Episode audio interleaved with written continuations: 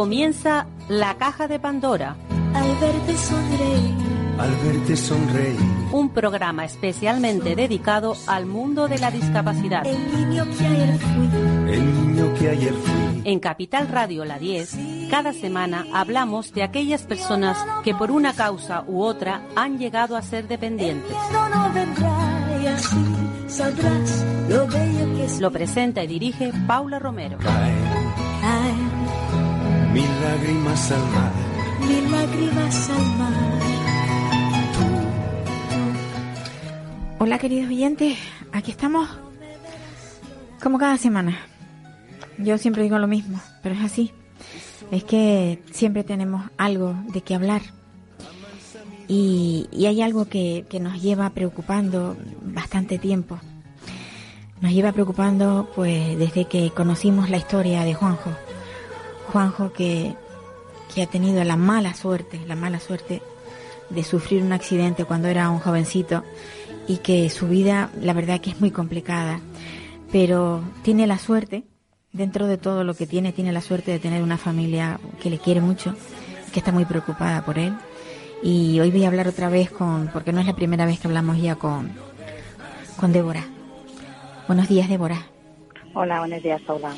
Sé que seguís igual de preocupados, que no hay, no hay forma de que, de que Juanjo encaje en un lugar donde le tengan una atención, vamos, la que requiere, que tampoco queréis vosotros que, le, que se le ponga Chanel, ni, ni que le den solo a mí yo todos los días, no. Sencillamente no. que tenga una vida, una vida mm, mm, medianamente mm, saludable y, y sobre todo que le, que le atiendan como merece, ¿no? Exacto. Sí, que, que por lo menos sea más especializada. Claro, No, no que esté en donde está, que está en un geriátrico. Al final tiene 39 años y, y lo que él ve, pues, es mm, personas mayores, pues, con ya con demencias claro. y, y, y no hay manera de estimular lo que él tiene, porque él tiene vida. Él no es, no es un abuelo, no es una persona que se esté Sin apagando ni nada. Él tiene energía, tiene ganas, tiene ganas de ponerse de pie y, y, y eso es lo que no conseguimos. No Sí. conseguimos, Yo pero no, nunca, nunca te lo he preguntado, pero, pero él a nivel cognitivo, ¿cómo está? Él te entiende y entiende todo lo que pasa a su alrededor. claro. Todo lo Él que tiene más bien es motor. Sí, él entiende perfectamente quién lo trata bien, quién lo trata mal, eh, y además se le nota él, a la manera de él de responder a esa persona.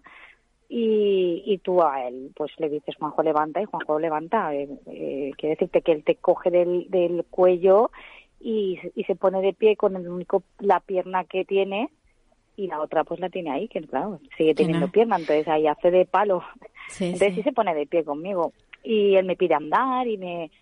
El otro día estuvimos andando, él, él y yo solos, y me quedé bastante sorprendida porque tenía unas ganas de caminar, unas ganas de, de todo. Pero claro, Que te da pena pensar que todo Sí. eso, que se lo podían hacer de forma diaria, por ejemplo. si estuviera en un centro especializado, sí, Paula. Seguro. El problema seguro. es que no está, es que está en un centro donde ahora mismo encima eh, la otra vez que hablamos estuvimos que no sabíamos dónde meterlo, conseguimos una residencia que nos dijeron que era espectacular. Bueno, la, la, la directora se desplazó a conocer a Juanjo. Bueno, nos dijeron que iba a haber rehabilitación, que si mejoraba, que, que la familia iba a tener que pagarme rehabilitación, pero no sé, que nos, nos llenaron los oídos de cosas bonitas que y, y a día de hoy mm, no ni lo levantan. La, ver- la verdad, la realidad es otra. La realidad es otra Claro. completamente, Paula. Es que Claro.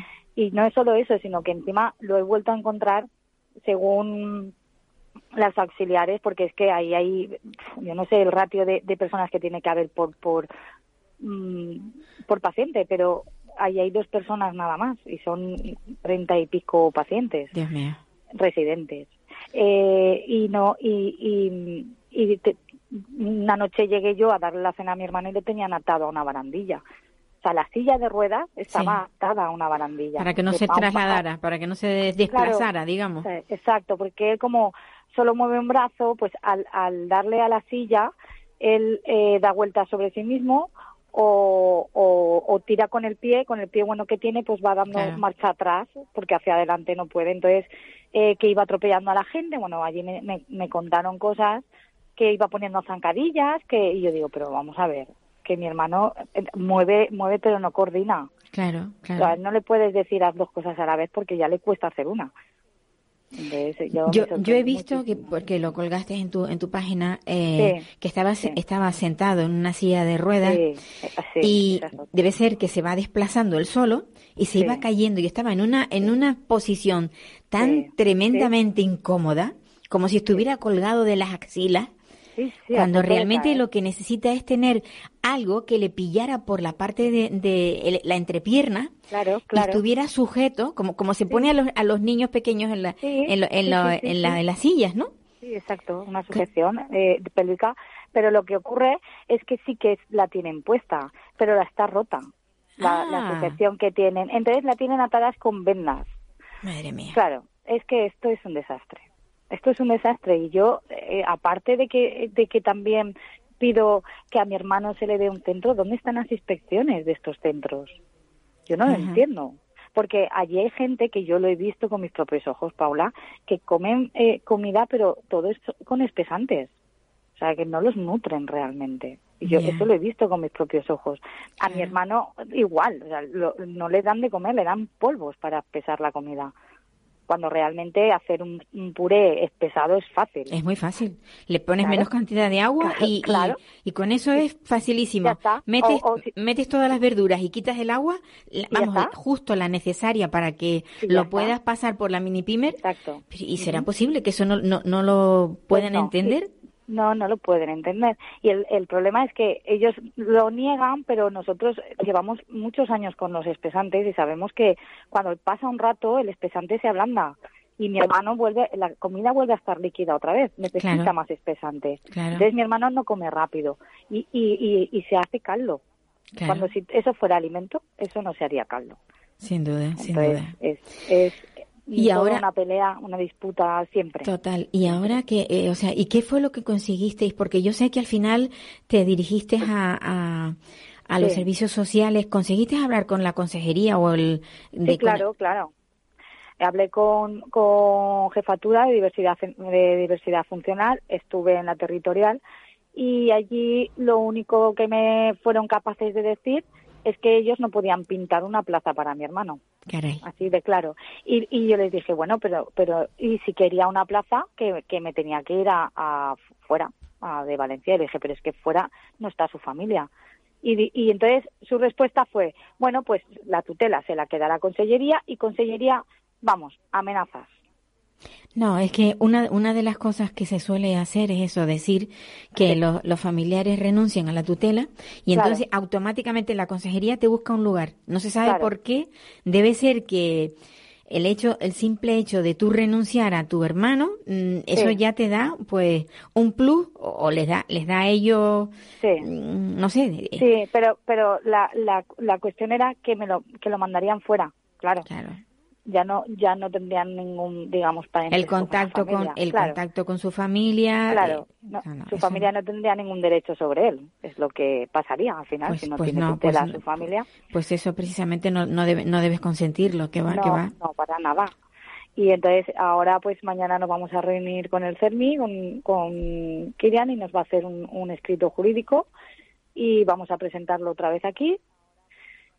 Nos hemos asociado a Nueva Opción también, a ver si por aquí nos pueden también echar una mano y bueno, y, y ahora lo vamos a volver a cambiar de residencia, claro, porque esta es un desastre. O sea, yo no puedo llegar y ver a mi hermano medio caído de la silla con, comiendo líquido porque se puede ah, se puede morir. Se o sea, puede no- atragantar, claro, claro. Sí, que no es una tontería, es que mm, se puede morir y yo no quiero que, que vuelva a estar desnutrido, entonces no quiero que coma polvos, o sea, que es que todo es una cadena que al final está es maltrat, sigue siendo maltratado. Porque- Débora, tú tienes una familia.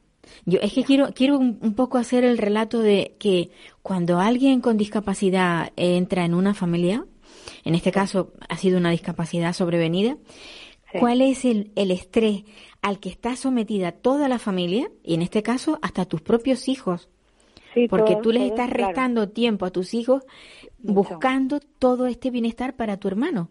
Mucho, mucho tiempo, pero de verdad, o sea, es algo que es que no, no sabe el, el dolor que siento por una parte y por Claro, la otra, claro, o sea, claro. es, es una Porque no, no, te, no te puedes dividir y no, No. puedes tener capacidad para tanto. No, no, porque por, por, por suerte o por desgracia tengo que ir a trabajar también. Efectivamente, Entonces, claro. eh, eh, no puedo dedicarle el 100% a mis hijos ni el 100% a mi hermano y, y mi hermano ahora realmente es quien más lo necesita, pero mis hijos hay días que ni los veo claro. porque del trabajo salgo y me voy a la residencia y, y estoy con Y, y hacer gestiones, y hacer gestiones sí, para, para- sí sí las gestiones de por las mañanas de que cuando bueno es que es Pues sí, es un sin vivir porque ya no solo eso sino es tu casa las comidas todo, Todo, esto todo, vas todo. dejándolo y vas comiendo de lo que pillas de lo que y es un desastre para mis hijos Pues sí. para mí para mí pues todos todos y para Juanjo sobre todo que al final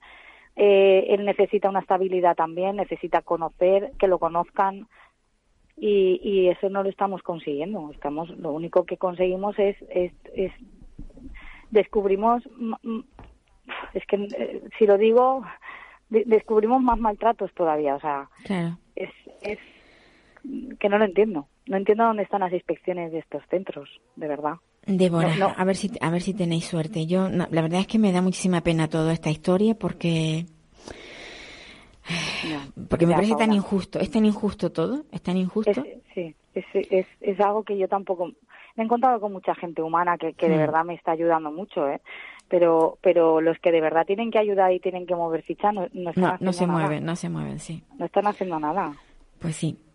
Y, Mm. y claro, me, me, no- me veo de, pues eso, pues eh, siempre luchando y peleándome. Ya, Débora, no, no pierdas, no pierdas el- e- ese sentido de, de, de lucha que tienes. Y, y, bueno, yo sé que la lucha la tienes porque, porque amas a tu hermano, porque es tu hermano y porque, y porque realmente, bueno, pues está ahí. Es alguien que Sí. no, no es cualquiera, no es nadie, no es alguien de la calle, que es tu hermano. Claro. Pero también hay que pensar, yo, Sí. yo me pongo a pensar en, en, en la falta de empatía del resto de la gente Sí. de los que no colaboran, de los que no son capaces de, de apoyar. Bueno, te has ido al CERMI. Me alegro muchísimo de que el CERMI esté apoyando también. Es A muy, es muy importante. Uy, Perdón. tienes un perrico por ahí, ¿no? Sí, sí, tengo un perrito. Pues nada, un, un, un abrazo muy fuerte y, y seguiremos en contacto a ver si estas cosas se resuelven, ¿vale? Muy bien, Paula, pues Venga. nada, ya ojalá se vaya resolviendo. Un abrazo para Juanjo Muchas también. gracias. Gracias, Adiós. Paula, gracias.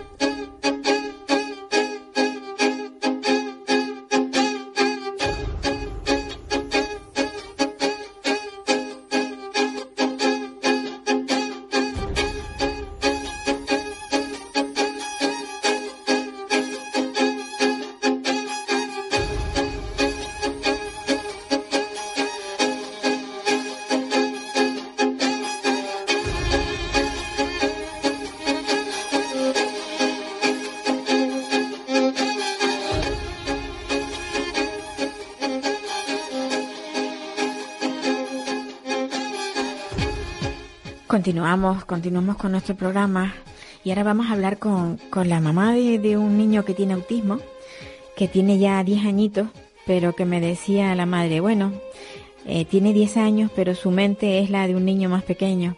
Ella es María Martín Chico. Buenos días, María. Hola, Paula. Buenos días. Encantada de, de oírte a través de, del teléfono, pero que luego vamos a, a- a oírte también a través de, de las antenas. Mm, Igualmente. Bueno, tú, tú tienes un, un niño que ya tiene 10 años ya. Bueno, y- tengo dos. Sí, pero en este caso Pero el- Luis es el pequeñito, sí. Luis, el pequeño, que tiene autismo. Y, Sí. y, y tú te enteraste de que tu chico tenía, o tu niño tenía autismo, y a partir de ahí, pues empezaron tus batallas, ¿no? Que es lo que le pasa a casi todas las madres cuando, cuando Eh, descubren que tienen un niño con pues- necesidades especiales. Sí, nosotros estábamos, yo, bueno, en su momento cuando me lo diagnosticaron, yo estaba casada, ahora estoy divorciada, y estábamos en Perú y fue un neuropediatra que le, que le estuvo observando y viendo y en la primera consulta, con las mm, pruebas que le hicieron aquí en España, más un par de cosas que le mandó a hacer ahí, el doctor Hugo Díaz Velarde, eh, la verdad es que fue maravilloso porque, por un lado, me dio un- el jarro de agua fría que toda madre sufrimos Claro, cuando te dicen su hijo tiene el trastorno de espectro autista y te quedas como diciendo, eh, por favor que me lo traduzcan al castellano porque no lo entiendo. Claro, claro. Entonces, es una es eh, encontrarte en un mundo completamente diferente en el que no hay nada de información, en el que la sociedad no está nada informada y no tampoco está concienciada lo que todo lo que debería estar.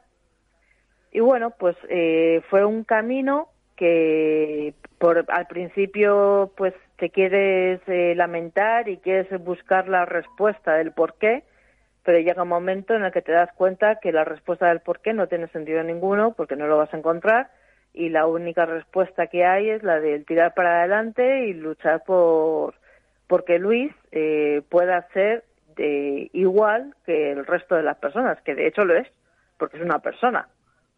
A mí, por ejemplo, particularmente no me gusta cuando muchas personas dicen, porque Luis tiene un 65% de discapacidad intelectual, cuando hablan de las personas eh, discapacitadas, yo siempre eh, he reiterado y digo que dis es un prefijo que no tiene nada que ver con la persona en cuestión, porque de hecho si a discapacitado le quitas el dis, se queda incapacitado.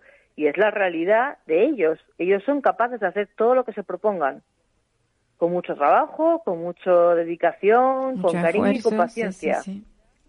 Pero no hay que etiquetar a una persona, porque son personas, por la situación en la que se han tenido que ver eh, desde el momento que nacieron mm, involuntariamente por parte de ellos.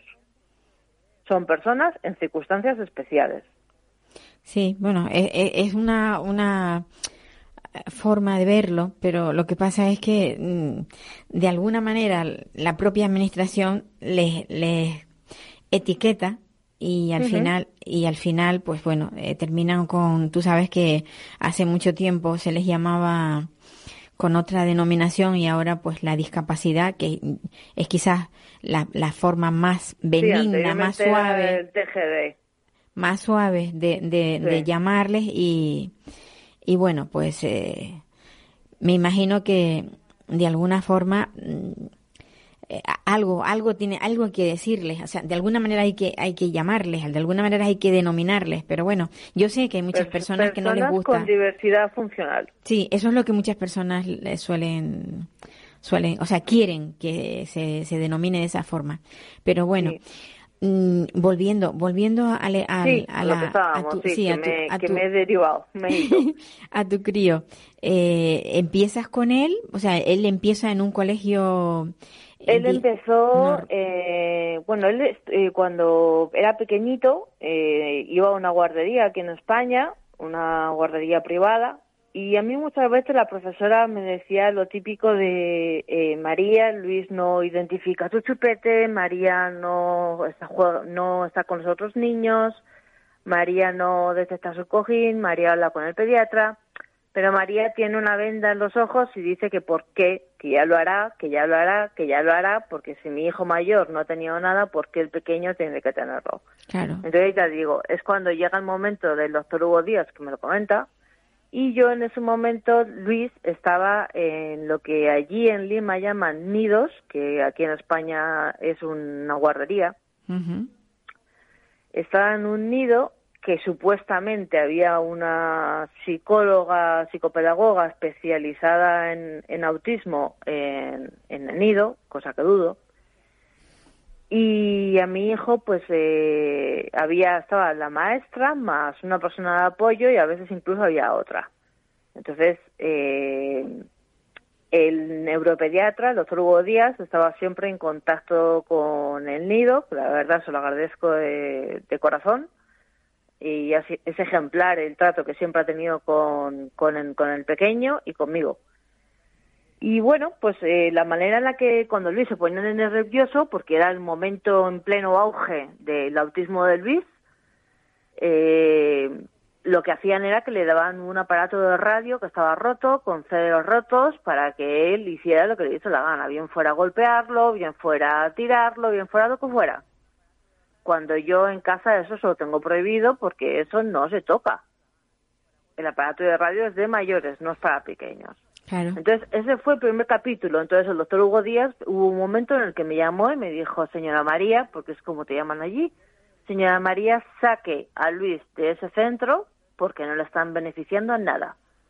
Y me derivó a otro centro de especializado en autismo, que ahí sí que fue, yo creo que un golpe peor que el del diagnóstico, porque llevas a tu hijo eh, sola a un centro y ves eh, circunstancias de adolescentes que están en, en un momento más complicado del, de Luis y te vienes abajo y te sientes eh, perdida y frustrada y culpable y un poco de, de todo por la situación y en cierta medida también un poco afortunada por ver que tu hijo no está así. La cuestión es que, bueno, luego ya después de eso eh, nos volvimos a España, porque ya digo, me, divorcié y por circunstancias X me decidí re- regresar a mi país con los niños y volvimos a España y cuando volvimos a España, a la hora de tener que ingresarle en otro colegio, eh, me tuve que dirigir a, eh, ¿cómo se llama?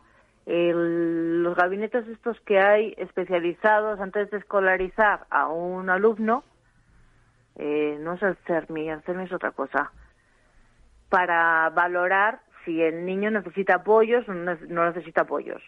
Sí, claro, para... No me acuerdo del nombre, pero bueno, yo fui y estuve hablando con una psicopedagoga, que entre comillas voy a ponerlo de psicopedagoga, y le comenté la circunstancia de mi hijo, les dije que mi hijo está diagnosticado por un neuropediatra, con informe además del neuropediatra, con el trastorno del espectro autista y que mi hijo necesita un colegio con apoyo para, para él. Eh, no me hicieron caso, le metieron en un colegio regular que sí, tenían aulas para niños con TGD, que era lo como antigu- antiguamente se llamaba, que ahora se llama TEA, pero a Luis no le metieron ahí. También en cierta medida porque eh, no había suficiente, hay- ahí hay un problema del Estado y del Ministerio y es que eh, no hay suficientes eh, especialistas de profesores que trabajen y se dediquen a- al tema de, Del autismo. educar a personas con necesidades especiales o, Sí. con, o con autismo, ¿no?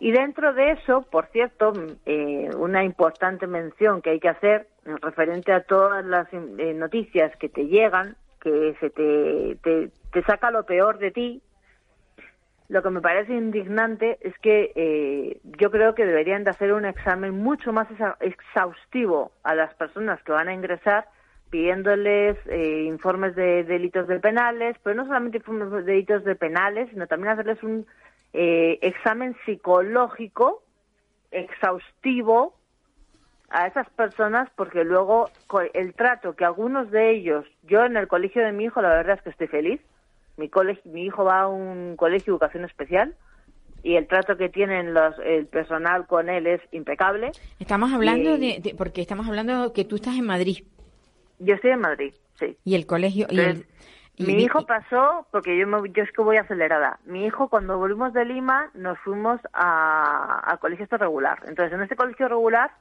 eh, había una psicopedagoga que estuvo haciendo pruebas y valorándole y tal, y hubo un momento en el que, cuando estábamos mi ex marido y yo en plena proceso de separación, nos dijo que nos teníamos que reunir y que a mi hijo le iban a sacar del centro, porque claro, mi hijo se- eh, la única- estaba todo el tiempo en el despacho de la directora, o en el comedor, o en el patio, porque él en un aula con la maestra y con 25 niños más le superaba. Entonces, eh, me lo derivan, pero me dicen que me lo van a derivar por un retraso mental. Entonces, en ese momento yo a la psicopedagoga le digo, pero a ver, perdona, o sea, es que mi hijo no tiene un retraso mental. Mi hijo lo que tiene es un trastorno de espectro autista, que se le ha diagnosticado y dicho un neuropediatra.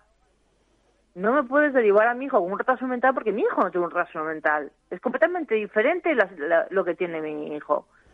Y me y dijo, consigue- y no, no, consigues que, te, que te lo deriven no, a- pero sí, al final me lo derivaron a un colegio de educación especial, que es en el que estoy, que en el fondo doy gracias, ¿no? Pero me da rabia porque hay algunos profesionales que, como lo que te decía, que no están suficientemente, suficientemente preparados, porque Mm. según esta señora, eh, mi hijo no podía tener autismo porque mi hijo era un niño sociable y mi hijo era un niño que como ella en alguna ocasión que otra había jugado con él o había interactuado con él, pues mi hijo le buscaba en el patio y se mostraba eh, amable hacia ella. Eh, y es eso, Es probable que no supiera lo que es el autismo, a lo mejor. no, es probable, no, seguro. Según ella, las personas con autismo eso no lo hacen. Entonces, por eso mi hijo Pues- tenía un retraso mental. Pues cra- Ahí, craso error, eh, ¿eh?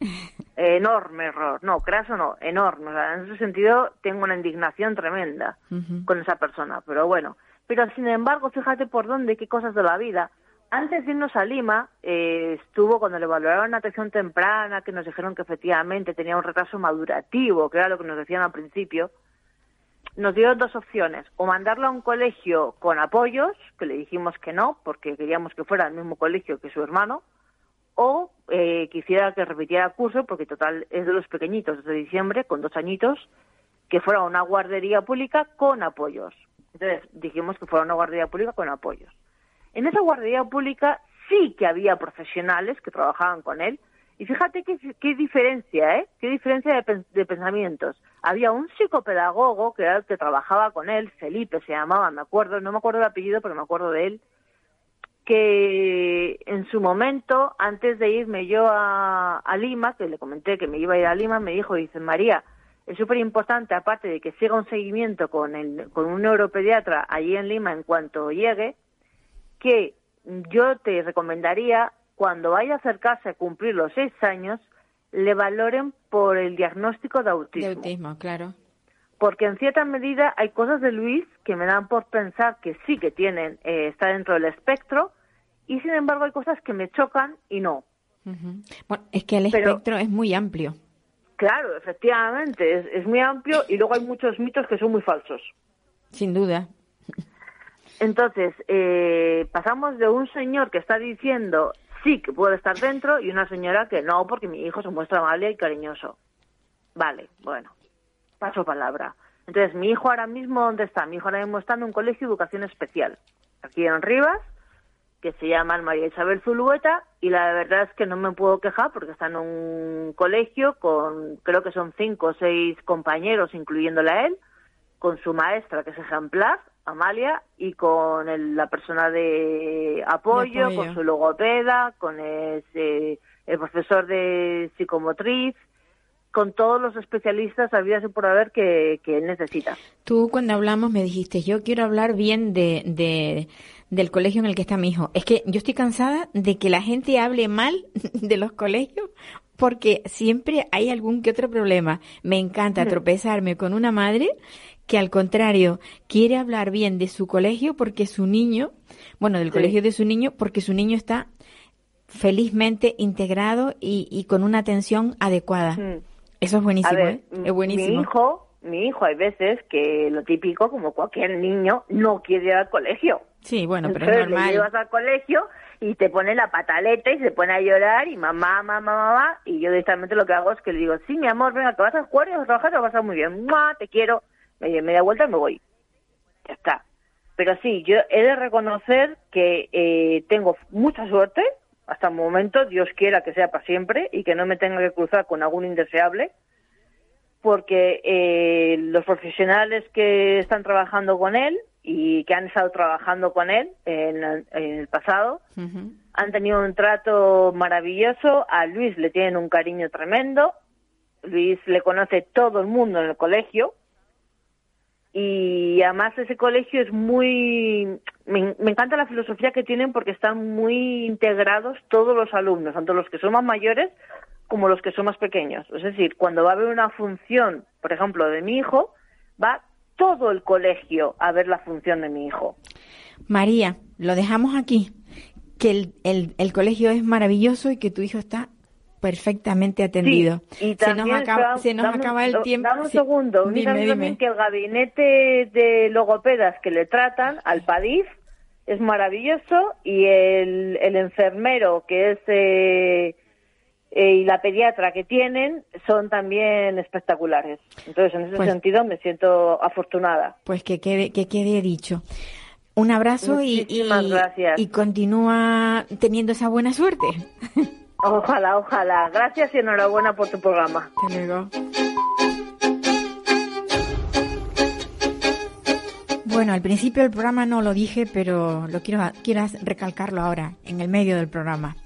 Hoy se celebra el Día Internacional de las Personas con Discapacidad. Y yo quería que hablara de este tema alguien que, bueno, pues que la sufre directamente, una persona que tiene autismo, Ignacio Pantoja. Hola, Ignacio. Hola, Paula, ¿qué tal? Creo que tú eres la persona más indicada para hablar de este Día Internacional de las Personas con Discapacidad porque lo vives muy de cerca. Sí. Tienes un Pues nivel. es un honor, de verdad, Sí. que me digas eso. Pues sí, y además recientemente has, has tenido, mm, te han dado un premio por tu Sí. trayectoria como persona con autismo. Yo creo que esto mm, hay que decirlo, por eso me, por eso tenía interés en que entraras en antena. Sé que te he robado, te voy a robar un tiempo de tus horas de clase, pero te lo agradezco mucho. Ignacio, ¿cómo ves tú que tenga que haber un Día Internacional de las Personas con Discapacidad? Bueno, primero decir que el premio fue de la Confederación Autismo España Eso es. por la trayectoria, mi trayectoria no como persona como discapac- con, di- con discapacidad ni con autismo, sino por mi labor como persona que conciencia y que divulga, que hace divulgación y activismo. Ya. Entonces ver ese premio. Eso lo pueden ver en, en mi canal de YouTube Luchatea. En cuanto a lo del día de discapacidad, pues evidentemente me parece muy importante. Es verdad que las personas que sufrimos discapacidad lo sufrimos los 365 días del año, ¿no? Este 2020 serán 366. Pero bueno, que un día se reconozca, pues está muy bien. Lo que pasa es que la gente pues lo conoce poco este día.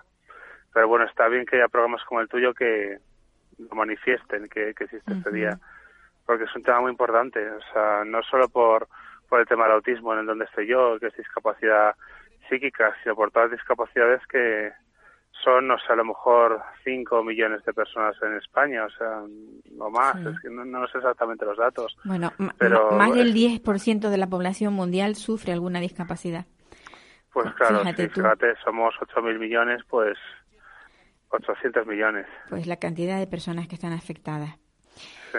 Y bueno, yo, yo sé, siempre lo he dicho cuando he hablado contigo, que tú, tú estás justamente en la, en la cúspide, porque eres de las personas que a nivel cognitivo pues te, man- te manejas muy bien, no tienes problemas, has- estás estudiando una segunda carrera, o sea, estás Sí. en un punto en el que muchas personas o muchos padres, por ejemplo, envidiarían a tus padres por el hecho de tener un hijo con estas capacidades.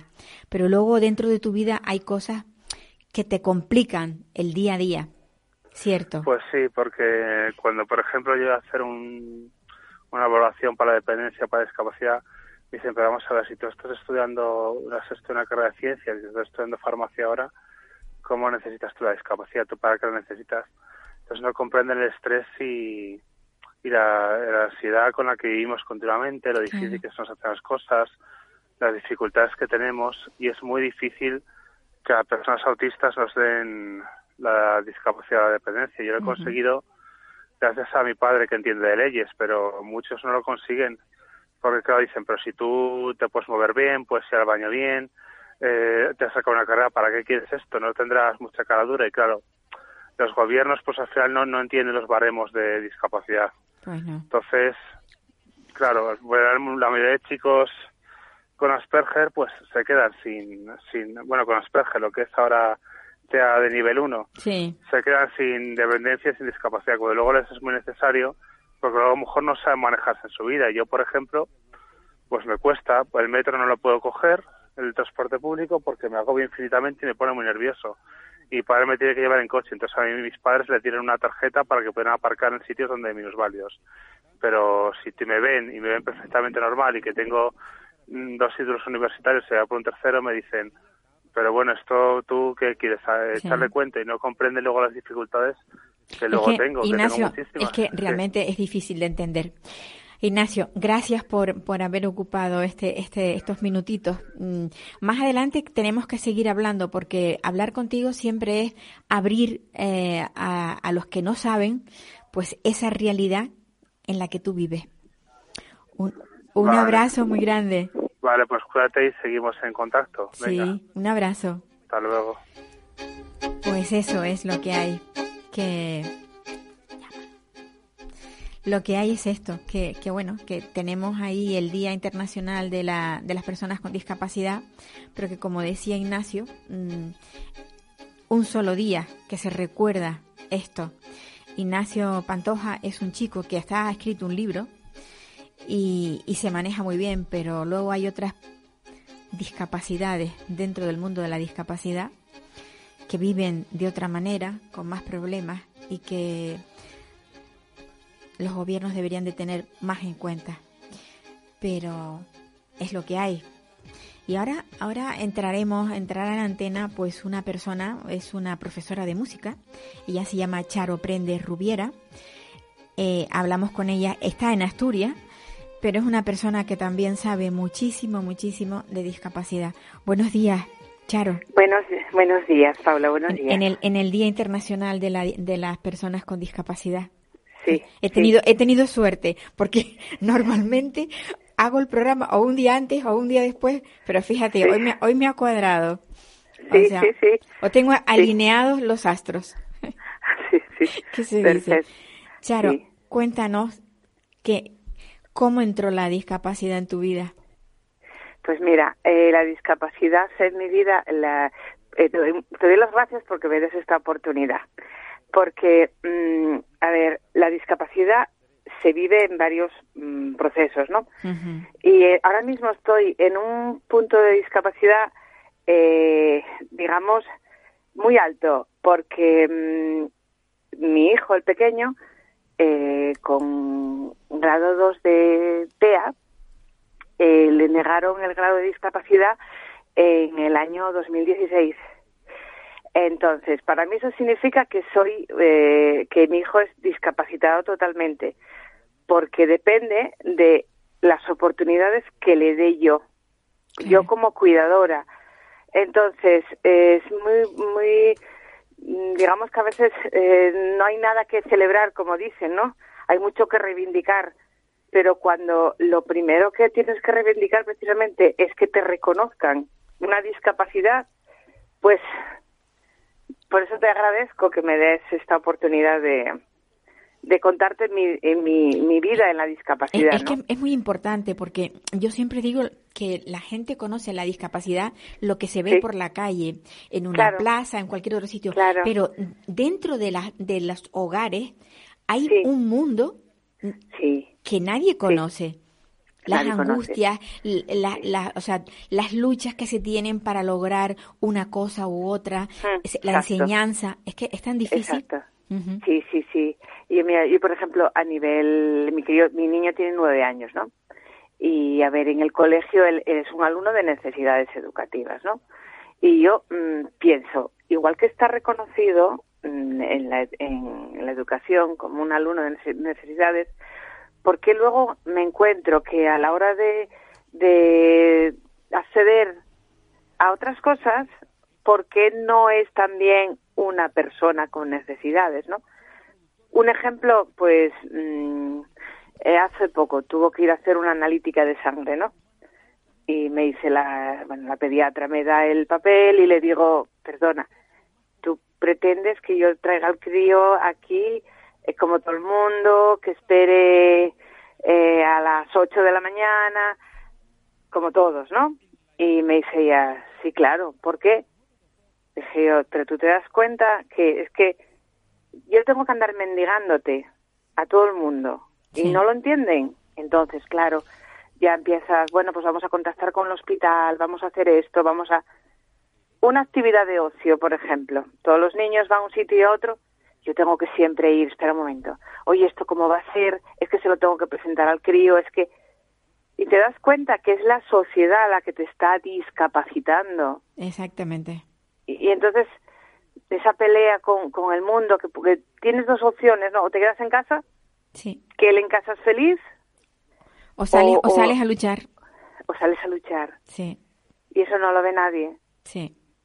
Nadie, Sí, sí, nadie. sí. Los- ya sabes, todo el mundo la vida te la hace tan, te hace la vida tan, tan fácil, ¿no? Hay por qué, y hay por qué no entienden lo que vivimos diariamente. Yo creo- Cualquier mínimo detalle. Sí, yo creo que mm, lo, seguramente nos lo ponen difícil para que nos quedemos en casa. Sí, pues sí. Sí. A veces lo pienso. Sí. Sí, sí, sí, así es, sí, sí. Y bueno, nada, ahora mismo, mira, precisamente este día 5 eh, voy al centro de valoración a, a- porque pedí, después de dos años de, de recursos, de abogados, de, de luchar porque reconozcan que mi hijo tiene derecho a ese 33% por lo menos, ¿no? Para acceder a cualquier cosa, pues mm, este día 5 pues iré eh, con la sorpresa de que como luchamos pues eh, escribí una carta al centro de valoración a la jefa de, mm, de discapacidad la que lleva todo este tema no y le conté cómo era mi vida en un día de espera no y debe ser que esa carta le, le llegó al corazón porque me llamó me quiso conocer y entonces se dio cuenta de que realmente algo estaban haciendo mal. Y yo por eso sigo, animo a, a los padres que tengan críos así con discapacidad, que no se queden en casa llorando, que vayan a contarle al mundo lo que necesitan. Sí. Y entonces es, me, me sorprendió porque después de haber, yo pensé, después de dos años de juicios, de, de que al final se desestimó todo, le cuento una un día a día mío y, y me dicen, oye, ¿y esto Yo- no, no sabíamos que yo sí, yo para ir a un sitio tengo que saber lo que va a pasar, eh, qué va a suceder, mm, cómo, cuándo, por qué, y eso todo me lo tengo que plantear, pero porque mi vida es así Claro. Fíjate. y no se dieron cuenta. No, ¿ya no, ves? es, es que es curioso porque yo creo que lo que hay es una total ignorancia a, Sí, al- a, sí. a qué es el autismo. Sí, El autismo, hasta hace muy poco, eh, sencillamente eran unas personas que llegados a determinada edad ya no se podían controlar y los metían en manicomios, en los llamados Sí, manicomios. sí, Y habían cantidad de personas que no tenían ningún problema mental, sencillamente el autismo, que es otra forma de percibir la vida. Cuando, cuando eso llegue a, a la población, cuando la población lo entienda, yo creo que la vida de las familias con, con personas con autismo tendrá que ser otra, variará seguro. sí, sí, sí.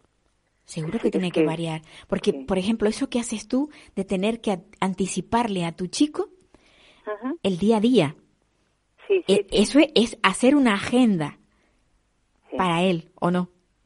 Sí, sí, sí, cierto, cierto. Yo, yo no sé si él, si él se maneja con pictograma o sencillamente hablando lo puede entender.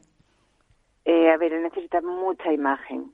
Mucha imagen. Nosotros, a- nosotros intentamos que él mm, pues nos escuche. Lo que pasa que, claro, a veces te, te das cuenta de que no se queda, se pierde. Sí. No se queda con, ni con la mitad de lo que le cuentas, ¿no? Pero, pero esa agenda tú la manejas con él y, y le, y le facilitas la vida a él Mm. Claro. y a ti. Sí, sí, sí. A y además, dos.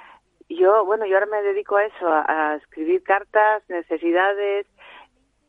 A ver, yo, yo por ejemplo, en cualquier cosa que necesite, yo le comento, vamos al, al oculista, ¿no? No cuesta nada. Hoy en día en Internet coges una página y dices, somos, eh, hacemos esto para que el crío lo vea. Tú andas, andas buscando, andas tirando de, de terapeutas, de profesionales, de todo el mundo. Yo me pateo mm, de lunes a jueves terapias que tengo que están a- aquí a 25 o 30 kilómetros de donde yo vivo. De lunes a jueves. ¿Por qué? Porque yo necesito capacitar a mi hijo Claro, claro. para el día de mañana. Y yo, yo insisto, pero a ver, mm, ahora cuando son pequeños, ¿por qué no se invierte en ellos? Es que estamos abocándolos a ser adultos todavía más dependientes. Efectivamente. Entonces, la clave es la infancia y, y estás pegándote con todo el mundo. Es que además eso, eso sería incluso a nivel eh, de gobierno un avance, porque estos chicos Claro. cuando sean adultos podrán valerse por sí mismos, pero claro, tienen que ser preparados Sí. con más dificultades que el resto de, la, de los Sí. de los Sí, sí, sí, sí. neurotípicos que llamamos, ¿no? Porque a mí me gusta, a mí esa palabra me, me gusta neurotípicos. Bueno, pues sí, que somos nosotros. Sí, hay que, que diferenciarse. Sí, así. sí, un poco. Pues, pues nada, nos ponemos así. Sí, sí. Yo, yo pienso que, que estamos avanzando, pero que todavía queda muchísimo tiempo para, Mucho. para normalizar, sobre todo mm, que las familias como nosotros mm, podamos tener una vida más llevadera, Sí, porque nos la pone muy difícil. Nos la pone muy difícil, sí. Sí. ¿Cómo, cómo se lleva tu, tu chico con, con su hermano? Pues mira, mm, bien, bien, porque hacemos como, como al final, eh, desde que nacemos, eh, nos criamos juntos, pues entonces vamos admitiendo, pues, lo que nos toca vivir, ¿no? Sí, pero mm, con mucho respeto. Cuesta mucho, ¿eh? Cuesta mucho porque él necesita mucho, mucho espacio, necesita, pues, mucho, mucho porque bueno el mayor ya tiene 20 años y bueno él ya hace su vida Claro, digamos está en claro. ca- en, casa pero bueno es otro tipo ya de No, es que, es que el, el- la diferencia, o sea, el- la, la aceptación, por ejemplo, está Sí. muy fácil con los hermanos. El problema es cuando ya los hermanos interactúan con otros mm, Sí. otras personas externas, o sea, con otros amiguitos. Sí. Entonces Sí, tratar, yo lo recuerdo, yo lo recuerdo en cumpleaños en casa. Claro, eh, tenían que participar todos del cumpleaños, pero entonces ella estaba en un lado porque era tenía autismo y entonces claro. había una, no sé si a ti te ha pasado esa, has tenido esa sensación de mm, está pero no está. Sí, claro, claro, no, no, él, él se va, él necesita, él no- puede estar cu- cuando cuando está haciendo una cosa, no podemos estar con él, es como si si se sintiera invadido, como si como si necesitara esconderse, vamos. Para él todo lo que sea el mundo exterior es bueno, pues ya sabes cómo es el mundo exterior. Sí, no que le, sabes lo que puede pasar. que y en casa le lo puede resultar todo. hostil. Sí, en sí, ocasiones. sí, sí, sí. Ujú. Sí. Y luego eso, el no entender, el, el, el miedo, el miedo que te da. Y eso, claro, nos lo transmite a los padres. Ujú. ¿Tú compatibiliza- compatibilizas tu, tu, tu, bueno, tu labor de, de cuidador habitual con un trabajo fuera o has tenido No. que prescindir del No. trabajo? Yo tuve que dejarlo todo. Todo, todo. Es lo habitual. Todo. Todo, lo de- dejé todo, todo por él, porque confío en que, en que si me dedico a él, pues pueda llegar a ser una persona, pues, eso, lo- a lo que aspiramos todos, no funcional, como dicen. Sí, in- independiente y que no, que no dependa Sí. de nadie. Sí, porque yo incluso, mira, eh, ofrecí eh, un taller de música en el colegio donde va, bueno, con la idea pues de que hacerle al participar, de que se relacionara con sus compañeros y resultó un fracaso. Fracaso porque él, él, vamos, eh, era mucho estímulo para él, ¿no? Él- y y cuando me di cuenta estaba en una esquina dándose cabezazos. Claro. Y entonces, claro, me decían los compañeros, eh, eh, oye, que, que está dándose la estantería y entonces, claro, mm, vas hablando con, con los profesionales que trabajan conmigo, digo, oye, ¿cómo puedo hacer esto? ¿Cómo puedo buscar momentos para que él... Y al final, que resultó que para él era, era muy, muy, muy violento para él toda esa situación. Entonces, bueno, ya con tranquilidad, con calma, problema de, sonidos, problemas de... Luis tiene, bueno, mira, dije, mi nombre, iba a decir mi, mi nombre, mi hijo, pero bueno, lo dije, eh, tiene muchos problemas sensoriales. De hecho, llevo tres años haciendo terapia ocupacional y bueno, vamos viendo cocinas, pero necesita mucho, mucho trabajo. Y una cosa que la mayoría de las veces pasa, que todas esas terapias corren a cargo de la familia. Sí, sí, sí, por supuesto, sin ninguna ayuda. Yo en el momento que no tengo el reconocido el grado de discapacidad, pues todo eso, pues corre a cargo nuestro, por supuesto. Y me- mira, de verdad, yo eh, te comento, eh, yo estoy en la asociación contra el acoso escolar a raíz de que mi hijo mayor tuvo acoso.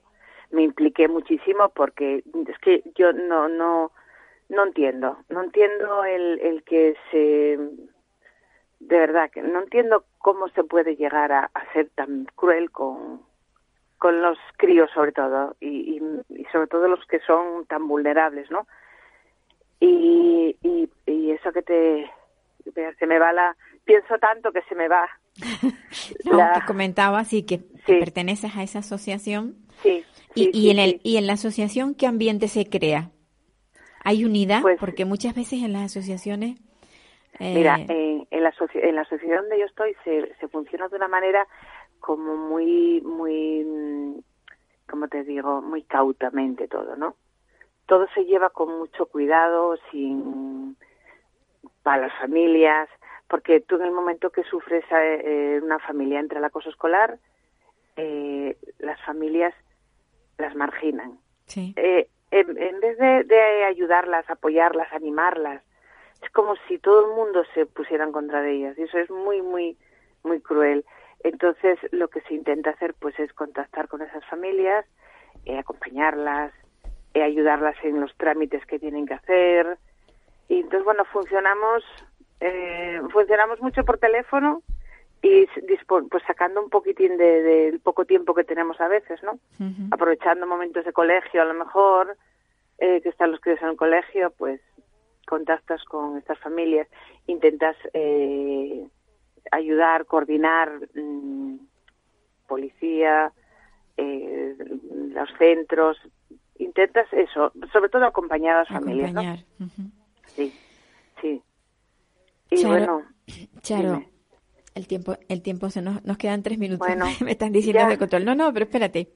Eh, Ahora mismo, eh, tu chico está acudiendo a una clase, eh, a un colegio normal Sí. con apoyo o a una clase especial. ¿Cómo es la cosa? Mira, eh, mi niña está en un colegio ordinario, Sí. eh, está con apoyos, Ajá. tiene mm, lo, eh, lo que es el, el más que nada metodológico, ¿no?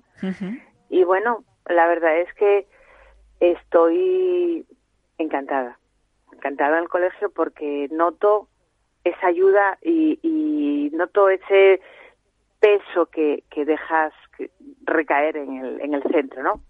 Es esa tranquilidad de saber que, que las cosas funcionan allí, ¿no? Lo que pasa es que es ine- inevitable pensar en la secundaria. ¿eh? Pues sí. Nosotros desde la Asociación contra el Acoso eh, tenemos pendiente una, una entrevista con la consejera nueva de Educación y es el, vamos, el ahí donde donde todos los problemas salen en la ESO, en la ESO que, que no no hay manera de no hay manera de, de, de abrir la cabeza Sí, es, es a en que ese- hay hay personas no diferentes sino que hay personas que necesitan necesitan otro tipo de atención Sí. necesitan otro tipo de es que entrando, entrando en esa edad de la adolescencia las cosas se complican muchísimo muchísimo. Sí. Pues Charo, un abrazo muy fuerte. Bueno, y, no eh, seguiremos en contacto porque De ve- acuerdo. veo que eres una gran luchadora. bueno hay que luchar es lo que nos toca pues sí. bueno Pues nada, Bueno, un, un pues abrazo muy- muy grande. vale muchísimas gracias Adiós. Queridos oyentes, hoy que terminamos ya el, el programa y, y bueno, diciendo que me gustaría que no tuviera que existir un día internacional de nada, porque sería que estaría que estaba todo resuelto, pero da la casualidad de que no, de que tenemos que tener un día del niño, un niña, un día de la mujer, un día de del maltratado, un día de y un día de pues eso, de las personas con discapacidad. Les deseo a todos un, buen un buen día, una buena tarde y, y decirles que les espero la, la semana próxima.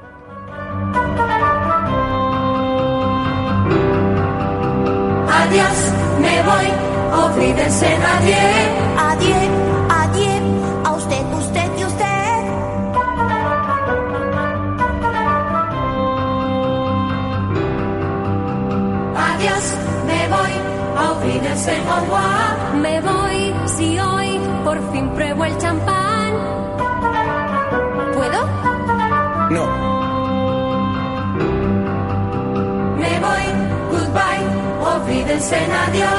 me voy con un suspiro y un adiós, adiós.